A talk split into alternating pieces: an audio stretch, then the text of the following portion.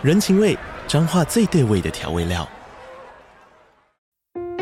人，你在这端，我在那端，各自忙碌又相互牵挂。情，街角的吵杂声传递温暖与思念。味，是从每一个转角飘出的乡愁。这里是彰化县政府 Podcast 节目《彰化早咖》，我是主持人内克。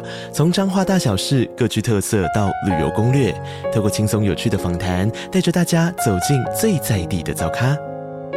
准备好了吗？彰化的故事，我们说给你听。以上为彰化县政府广告。嘿我是只爱大冰奶的奶茶司机。那从这期开始呢，我们又要继续我们的海外之旅啦。我们在前几期介绍墨西哥的时候就有说啦，这趟出差去美国，难得有一点时间，可以安排一点自己的行程，要排就来点不一样的。毕竟这个年头啊，在美国喝茶感觉好像有点太贵了，而且呢，之前也喝过，那我暂时也想不到其他简单可靠的管道，锁定就下定决心吧，要玩就玩大点，往大家比较少听过的国家去探索了。所以呢，才会有之前的墨西哥城三部曲。那这一期要聊的国家，相信大家看到标题就知道了。接下来呢，我们要来聊的就是南美洲的国家厄瓜多了。那不知道有没有人从我上期透露的线索，就知道我这一期要聊就是厄瓜多了。如果你有比较在常关注国际新闻的话，你应该会常常听到厄瓜多呢是偷渡美国相当热门的入口。我想这个中国的茶友一定相当耳熟能详，毕竟偷渡往美国这条路啊。那么通称为走线。那为什么厄瓜多是走线的起点呢？因为厄瓜多啊对中国的是免签证的态度，只要你持有中国护照呢，你都可以直接去，所以它就自然而然成为走线的第一站呢。那其实厄瓜多对大部分的国家都比较宽容的态度，也就是说呢，不需要你申请额外签证就可以入境。那台湾也是，所以呢，这个便利性呢就自然而然成为我第一个考量点了。其次呢，性产业在厄瓜多是合法的。虽然中南美洲大部分的国家对性产业都是比较包容的，但厄瓜多啊还有一个优势就是它刚好在中南美洲的中间。那前面有提到嘛，它对其他国家签证态度呢也比较宽松一些，大部分都不需要签证，所以呢，它也很自然而然成为人流的中转站。厄瓜多的声色场所啊，很容易遇到其他周围国家的妹子。那由于厄瓜多算是也蛮专注在旅游开发的。所以说，性产业在这里啊，也有一定规模的供需。不过，上述这些东西啊，讲归讲，你可能实际对这边的产业到底长什么样子，一点概念都没有。那对我而言呢，一个契机是前阵子看到一个 YouTube 频道，叫做阿月趴趴走，一个西文系的小伙啊，离开台湾，独自一人到中南美洲闯荡，游历过不少中南美洲国家，然后还对当地人做一些街访，跟当地的妹子呢进行一些交流。啊啊，当当然是正常交流，不是我的这种交流。毕竟人家是健康正常的 YouTube 频道。那不过他们有时候讨论的话题呢，也是比较打擦边球的。虽然说我这种话题对中南美洲、拉丁美洲人来讲算是日常小菜，不过这种话题啊，怎么样一定都是很吸引流量的事了。其中有一集呢，他们就是到厄瓜多，介绍当地呃首他们首都基多那边的夜店。虽然名为夜店啊，但你一看就知道那里面应该是会做些什么事情的。那在那集里面呢，他还真的实地的走访那间夜店，而且还访问了那间夜店的经理跟两位小姐。当然，访问内容呢就离不开他们特殊的工作了。虽然呢，他也很聪明的把这些敏感的谈话内容呢放到他的会员频道里面啊，毕竟这种话题呢在 YouTube 等下被黄标，反正得不偿失，还不如放在会员频道里面可以再削一波。不过，光是他放出跟经理还有几位妹子的访谈内容，那我就觉得还蛮有意思的。不过除此之外，当然重点还是妹子的素质跟价钱了。就我看起来，两位受访的妹子的脸蛋跟身材，我觉得还算可以，有达到我的标准。虽然不到我会那种好想要的程度，但也不会一看到就马上打枪。至少呢，是在没有其他选择的时候，还可以凑合凑合过的选项。呃，摩希黑马赫。那这边还有一个重点，就是他有访问到经理啊，关于这边消费的水平怎样？那我印象很深刻的是，那个价格大概就是二三十块美金而已。虽然说这个时间是短中，就是快餐十五到二十分钟，然后他们也没有明讲这十五到二十分钟里面你可以在里面干嘛。除了深度交流以外呢，你当然可以请妹子跳几支 private dance 给你看。二十几块美金啊，跳支 private dance，我觉得还算马马虎虎过去。但若可以做深度的交流哦，那好像就有点划算哦。应该说啊，花不到一千块台币就可以跟拉美的辣妹啊来一次深度交流的话，那好像不只是划算而已，总觉得好像便宜到那不来试试看，好像对不起自己的感觉。更何况啊，那个经理也提到，其实像这样的夜店呢、啊，在他们的首都基多其实非常多，有几十间。如果大家都是这个价格的话，那真的好像不安插个这么一趟，完全说不过去。于是呢，在墨西哥城之旅结束之后呢，就直接搭了从墨西哥城到大首都基多的班机。虽然说我此趟去基多啊，主要一个原因是去夜游喝茶。不过基多这个名字啊，对我来说不算是太陌生的一个地方。毕竟基多啊，在旅游界还算是排得上名号的。它有一些蛮特别的称号，比方说它是离赤道最近的首都。他们在赤道经过的地方建了一个赤道纪念碑。那这个纪念碑的离他们市区大概就几十公里而已，这样子开车半个多小时就到了。那尽管离赤道这么近啊，它的气候却是数一数二的舒适宜人，因为它是号称全世界第二高的首都，仅次于玻利维亚拉巴斯。整个基督呢就位在两千八百多公尺的高原上，所以呢它一年四季都很凉爽。不管是什么季节啊，它一律都在十六度上下浮动而已，真是一年四季如春。那他们还有一个知名的老城区啊，是西班牙殖民的产物啊，保存的还算不错，也被联合国教科文组织呢列为世界文化遗产。光这些特色啊，你就知道，就算不来喝茶，也是相当值得来看看的。总之呢，此趟在厄瓜多基多的行程啊，不管是白天或是晚上的行程，都是排满满的，完全不愁没有事情可以做。厄瓜多还有一个方便点就是呢，他们原则上是用美金的，所以如果之前去旅游，有剩下的美金就可以来这边直接用。本来啊，他们也是有自己的货币的，不过在二十年前啊，他们决定向美国爸爸干起了，反正这样也比较省事嘛，再也不用烦恼自己的货币的政策要怎么制定了。那对我们游客而言呢，反正我们对美金的汇率还是很熟悉了，要换算价格呢也比较容易一些。啊，当然，如果你是本来就住在美国的茶友们，那就更方便了。那终于到了移动日当天呢，又必须从墨西哥城搭飞机飞到厄瓜多尔首都基多。本来以前想下，反正都在拉美嘛，这个飞行距离应该不会太夸张。不过呢，也着着实实的坐了好几个小时的飞机。毕竟真的去看地图啊，整个拉美的跨度啊还是非常大。再加上那边的地貌呢，很多高原或是雨林，导致那边的铁公路呢也不是非常发达。那就更不用说跨国交通了，那只能搭飞机。所以说这一代的航空业比想象中的还要发达。那到了基多机场之后呢，我是决定租车来解决这几天的交通。虽然说基多机场啊，到他们市区有巴士，他们市区呢也是有不少巴士跟 BRT 的。但由于之前说嘛，我除了市区以外呢，还是有一些近郊地方想要去探索一下。更何况除了他们一般的长途客运之外，他们市区的巴士公车，哇，真是大开眼界。我这个之后再分享。虽然说头一遭在中南美洲开车，心里总有点不踏实。虽然说交通法规啊，每个国家都大同小异，但毕竟人家也不是什么欧美或是日本等等的已开发国家，那边大部分的驾驶人都比较守规矩一点。理论上应该经过台湾交通的修炼，在其他国家遇到什么突发状况，应该都不会太意外才是。我只希望不要遇到像印度啊、南亚的一些国家等等的，那真的是感觉人开在里面就会往生。那边路上几乎所有会移动的生物交通工具都会在路上，你能不能顺利的往前开呢？不在乎当地的交通耗资什么，而在于呢你的喇叭有多大声。那当我办完租车手续啊，离开机场的第一个印象，哦，那只有两个字啊，就是舒服。因为正如同之前讲的，这边的气温大约都是十几度、二十度上下而已。感觉就很凉爽，而且那一天的天气还很不错，太阳一直照在身上，反而还会有一点点热。不过啊，走到阴凉处，或者说有一阵风吹过来的时候，我就觉得哇，好冷啊，想要穿点外套了。这感觉就蛮像我在加州大概春天或秋天的那种感觉。而且机场外的空气还感觉意外的还蛮不错的，虽然这边可能就真的比较偏僻一点。不过相较于墨西哥城，因为人家也是在高原上，气温其实也差不多，但厄瓜多这边的空气品质啊，明显就好一截。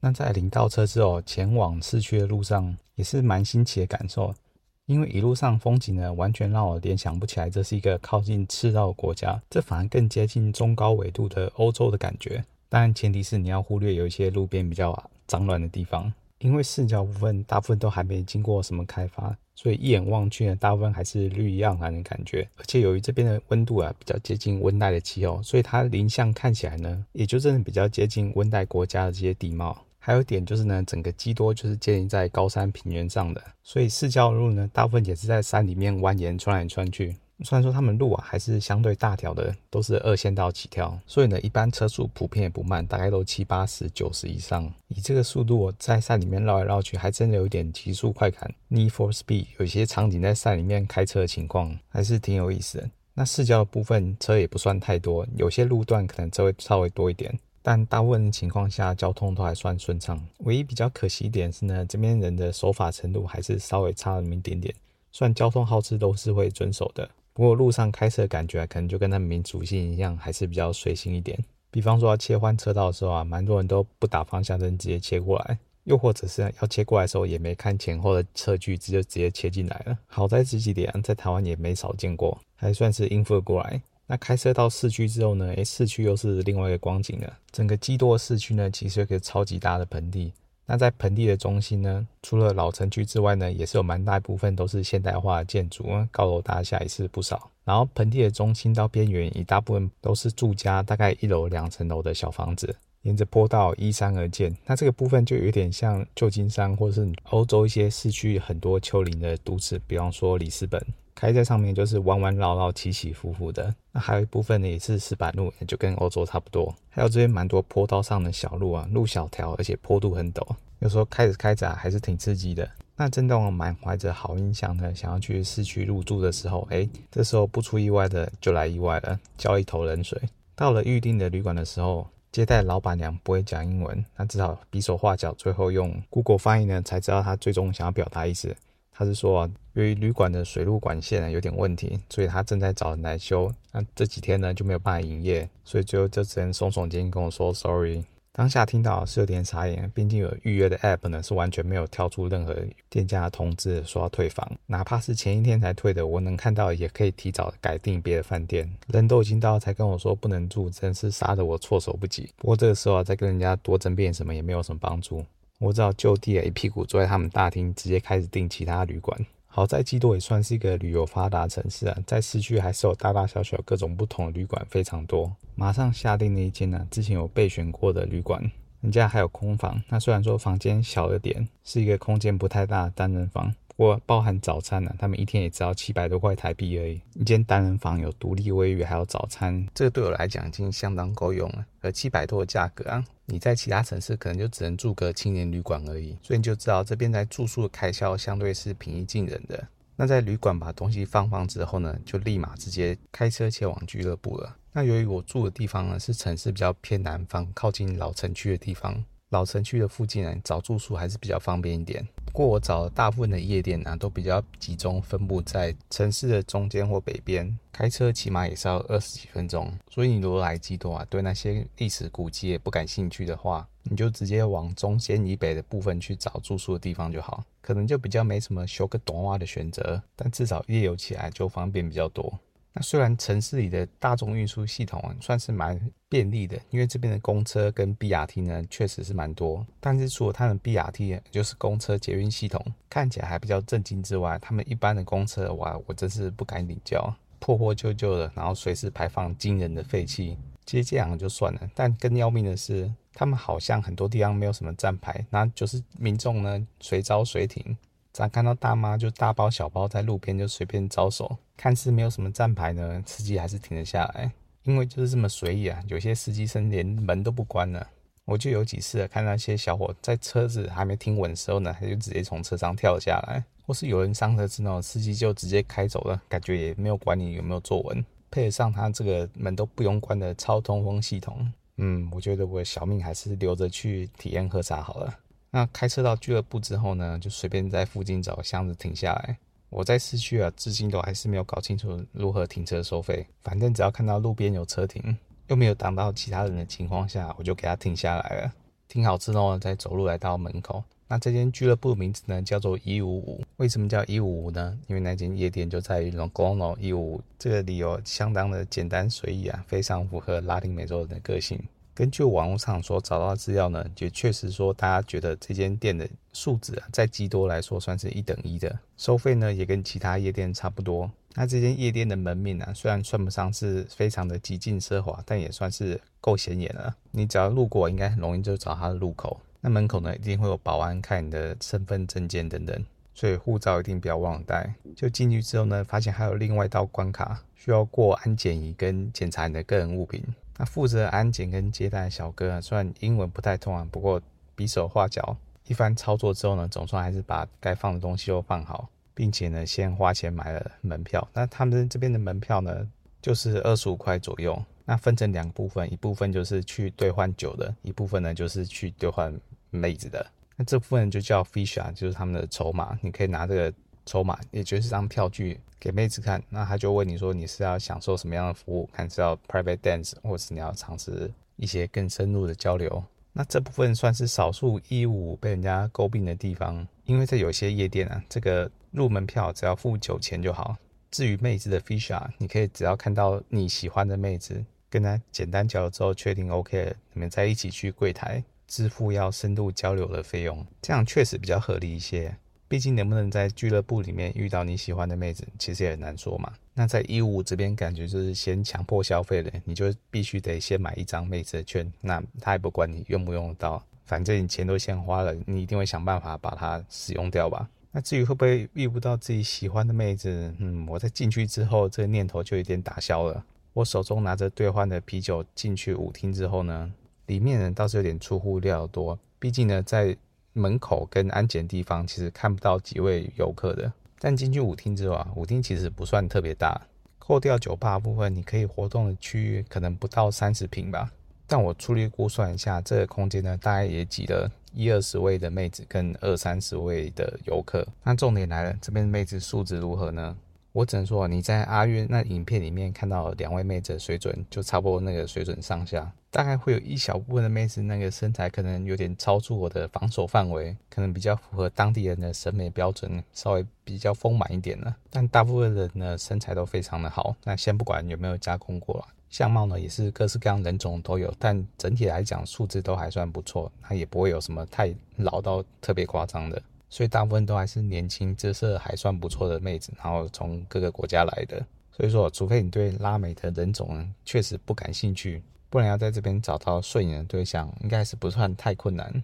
那由于舞厅不太大，所以就很快的绕完一圈。大部分妹子呢，或坐或站，也有少数一两位啊，就是随意的跳一下舞，或是有少数几位呢，就跟客人攀谈中。但大部分妹子啊，都是呆坐的。那你说客人呢？我就觉得这是相当妙部分。大部分的人也就是默默喝着自己的酒，那有些人可能会带朋友的，就跟朋友闲聊个几句。但更多人真就只是喝酒放空而已。